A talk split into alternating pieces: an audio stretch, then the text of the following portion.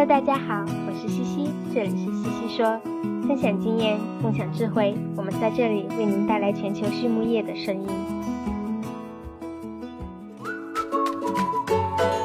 丹麦哈姆雷特蛋白专注于幼龄动物营养领域，生产以大豆蛋白质为基础的动物饲料。促进农场家畜拥有健康良好的生长表现。旗舰产品 HP 三百于一九九三年问世。我们的产品在全世界以高效率、高品质的植物蛋白源和极高的投资回报率而著称。由于抗营养因子的存在，自然状态下的大豆蛋白营养利用率受到限制，很难被幼龄动物吸收。为了克服这个困难，公司针对性地开发了一种生物转化过程，温和地减少抗营养因子，同时自然地保持高蛋白含量和氨基酸组成的完整度。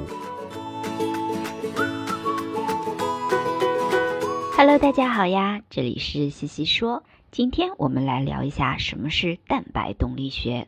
今天的嘉宾呢是来自于哈姆雷特蛋白的全球猪产品经理 Jessica Van Leeuwen 博士。Jessica 呢毕业于荷兰瓦格宁根大学，她在肠道营养领域工作已经多年了。她在2021年的时候呢加入了哈姆雷特蛋白。一年前我们一起聊过仔猪中蛋白原料的选择，那个时候呢 Jessica 便提到了他的团队正在进行一项非常有意思的研究。那就是蛋白动力学。在这一年后呢，他带着最新的研究进展回到了西西说，我们一起讨论了蛋白动力学这个新概念，到底它是什么？为什么重要？我们又能如何在营养实践中应用它呢？一起来听一听吧。首先，第一个问题呢是什么是蛋白动力学？与动物营养学中对蛋白的传统观念呢有何不同？Jessica 说道呀，还记得在一年多前的那期采访中，我们讨论了优质蛋白的重要性。我也给大家卖了个关子，说我们呢有一些关于蛋白的有趣发现。今天终于可以给大家揭晓谜底啦，那就是蛋白动力学。提到动力呢？自然是和运动的东西相关的，那自然的蛋白动力学便是研究日粮蛋白质在消化道中被降解、吸收的速度和位置的动态过程。在过去呢，我们通常使用蛋白消化率这个指标来评估蛋白类的饲料原料，比如一个原料有比较高的粗蛋白水平，加上比较高的消化率。我们便认为它是一种优质的蛋白原料。这样的评价呢，并不是错误的，只是我们还需要考虑一些其他的因素。我们都知道，对于蛋白消化率的测定。一般是通过采取回肠末端的食糜来与日粮中的蛋白水平进行对比得出的。因此呢，消化率这个指标只反映了在小肠末端还剩下多少蛋白质，并没有说明肠道内蛋白质被吸收、消化的速度和位置。这一点呢非常的重要，因为对于不同来源的蛋白，这个过程的差异非常的大。对于某些蛋白原料来说，可能需要走完整个小肠才能达到最大的吸收率，而另一些蛋白原料则相对更容易被消化，可能大部分在小肠的前端就被消化吸收了。那么第二个问题就是，为什么蛋白消化的速度和位置很重要呢？Jessica 说呀，许多人问过我这个问题。只要蛋白质被消化吸收进入循环系统，那么它们就可以被利用，量都是那么多，为什么要去在意消化吸收的速度和位置呢？但是，就如我们前面所说，我们对消化率的了解都是基于回肠末端收食米订单，然后通过与日粮中蛋白含量比较。倒推得出的结果，这仅仅是告诉我们多少蛋白被消化了，而并不知道有多少蛋白被真正有效的利用了。然而，近几年的最新研究结果表明呀，当一种蛋白原料能够越快被消化吸收，人或者动物对蛋白的利用率就越高。那这里面呢，主要有两个原因：一是能氮同步释放，由于糖类物质的消化很快，在小肠近端如空肠含有大量可以利用的葡萄糖，这些葡萄糖呢，可以为肠细胞吸收氨基酸提供能量来源。会促进更大比例的氨基酸直接吸收入血，提高氨基酸的吸收效率。而在回肠中，肠细胞使用氨基酸作为能量源，导致通过尿液排出更多的氮，而氨基酸的吸收则变少了。第二个原因呢，在于氨基酸的同步吸收。晶体氨基酸的吸收速率呢，是远快于日粮中其他蛋白原料的。但我们通过晶体氨基酸补充的，并不是所有种类的氨基酸，而机体要合成蛋白，是需要同时存在所有种类的氨基酸。因此呢，这些晶体氨基酸需要在体内等待日粮蛋白被消化释放出来的其他氨基酸，才能通过蛋白合成沉积下来。大家可以把这个过程想象成搭积木。假设我们需要红、黄、蓝、绿四色的积木来合成一个蛋白。红色和黄色的积木是晶体氨基酸，由于吸收快，它们很快便进入血液了。而蓝色和绿色的积木是日粮蛋白原料里的氨基酸。等待它们被消化、释放、吸收需要一定的时间，但在体内呢，氨基酸并不能以游离形式长时间的存在。如果红色和黄色的晶体氨基酸积木迟迟等不来日粮蛋白降解产生的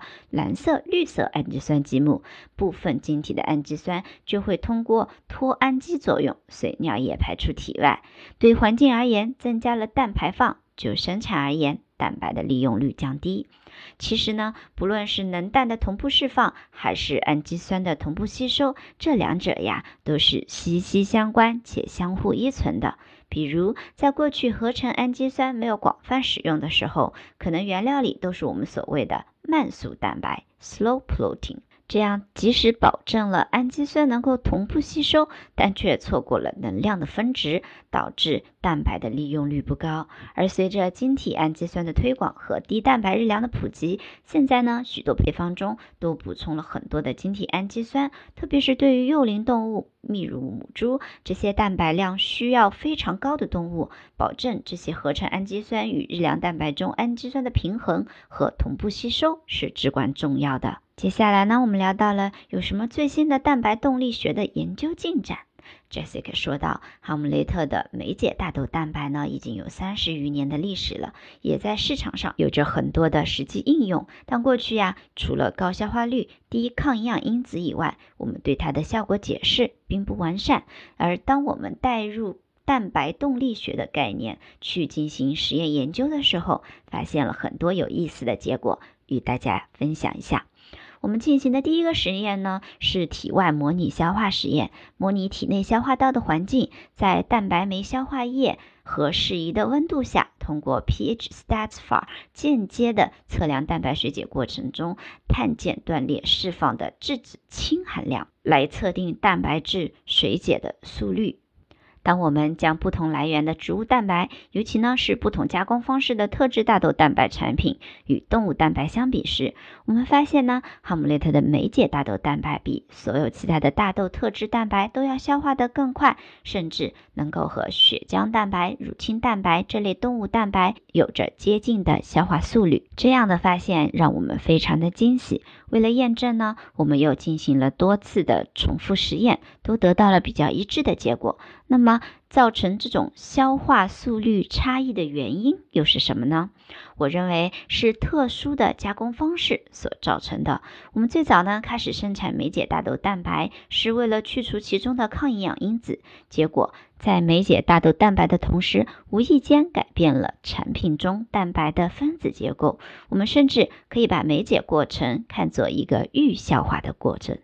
这也就解释了上面提到的体外实验的结果。有趣的是，与 HP 三百相反，很多其他大豆特制蛋白的加工工艺，甚至会让它比原始的豆粕消化速率更低。在体外实验后呢，我们也进行了动物实验，来对比日粮中快速蛋白和慢速蛋白对仔猪生长的影响。在我们这个实验中呢，进行了一个二乘以二的实验设计，分别是正常蛋白水平和低蛋白水平，以及快速蛋白和慢速蛋白两种不同的蛋白原料。在之前体外模拟的消化实验中，我们发现大豆浓缩蛋白的消化速率相对较慢，因此选择了它作为慢速蛋白，而快速蛋白则是 HP 三百。我们将配置好的全价日粮，按照之间的流程进行了体外模拟消化实验，发现仍然存在百分之四十至百分之六十的蛋白消化速率的差异。而从最后动物的生长性能来看，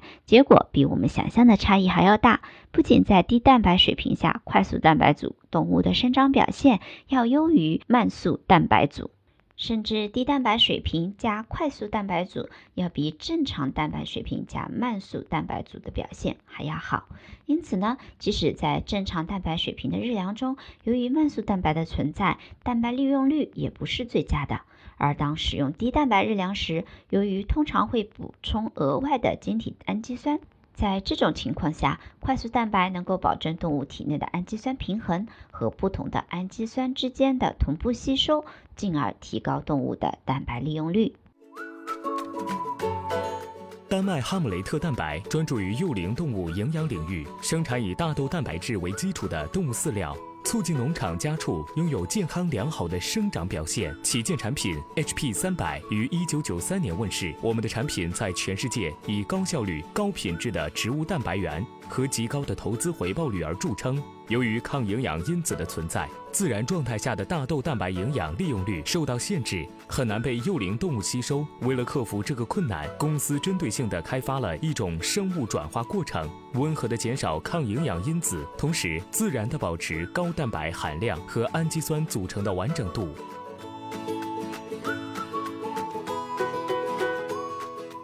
接下来一个问题是从蛋白动力学的角度来看，有没有一个最佳的快慢速蛋白的比例呢？Jessica 说呀，对于幼龄动物来说，在使用低蛋白日粮额外补充晶体氨基酸时，保证日粮蛋白原料中有一定比例的快速蛋白是至关重要的。在我刚刚提到的动物实验中，我们的慢速蛋白组尽管叫慢速蛋白，但里面呢仍然有百分之八左右的快速蛋白，而快速蛋白组里的快速蛋白的比例则是百分之二十。从实验结果来看，百分之八的快速蛋白比例是远远不够的。我们后来呢经过研究发现，对于保育猪来说，日粮中快速蛋白占比至少要不低于百分之十二点五，这包括晶体氨基酸在内，并且呢比例越高越好。接下来我们问到呢，在与一线营养师交流蛋白动力学这个概念的过程中，有遇到过什么挑战吗？Jessica 说呀，蛋白动力学这个概念虽然不是新提出的，但是真正应用到实际配方设计中，还是一个很大的观念转变。在发现不同蛋白消化速率会影响动物的生长表现后呢，我们也将这个发现分享给了世界各地的客户，结果发现大家都遇到过类似的相。相关问题，比如为什么额外添加赖氨酸看不到任何性能提升呢？这下我们知道原因了，是因为氨基酸吸收不同步造成的。额外补充的赖氨酸没来得及被利用就代谢掉了，所以啊，蛋白动力学的理念还是得到了很多人的共鸣的。当然，也有许多人提出了一些疑问。有一些人认为，在猪自由采食的情况下，摄入的饲料不断的被消化和吸收，其实糖类、氨基酸都是一个持续的供应过程，不存在同不同步的问题。但是呢，在实际养殖过程中，特别是对于幼龄动物来讲，比如雏鸡、断奶子猪，虽然它们是自由采食，但是并不代表它们随时都能够吃到饲料。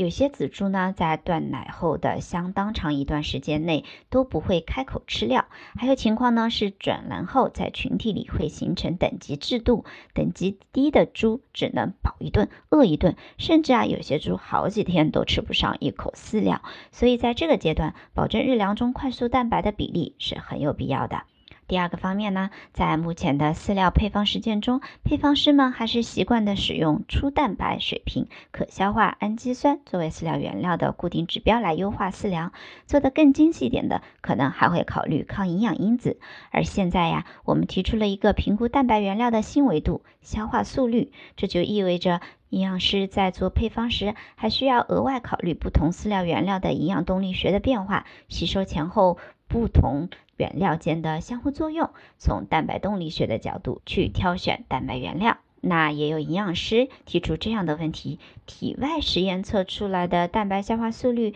和真正的体内消化动态之间，它们的相关性如何呢？在设计配方的时候，可以基于蛋白动力学的 K 值来设计吗？我认为我们目前得到的结论可能暂时还不能支持这样的操作，因为体外实验还需要更加标准化，许多原料的 K 值还有待更准确的测定。对于蛋白动力学的 K 值，我们可以把它作为一个参考。不用在配方的配置中呢关注它的具体数值，只是可以自己界定一下哪些原料属于快速蛋白，哪些呢属于慢速蛋白。规定配方软件必须保证百分之十二点五以上的晶体氨基酸和快速蛋白原料，再从成本的角度去挑选剩下的原料。而对于慢速蛋白原料，需要留心其在配方中的比例不要过高，否则呢可能会对动物的生长有负面的影响。我相信呀，在不久的将来，随着我们研究的深入，蛋白动力学也会成为配方设计中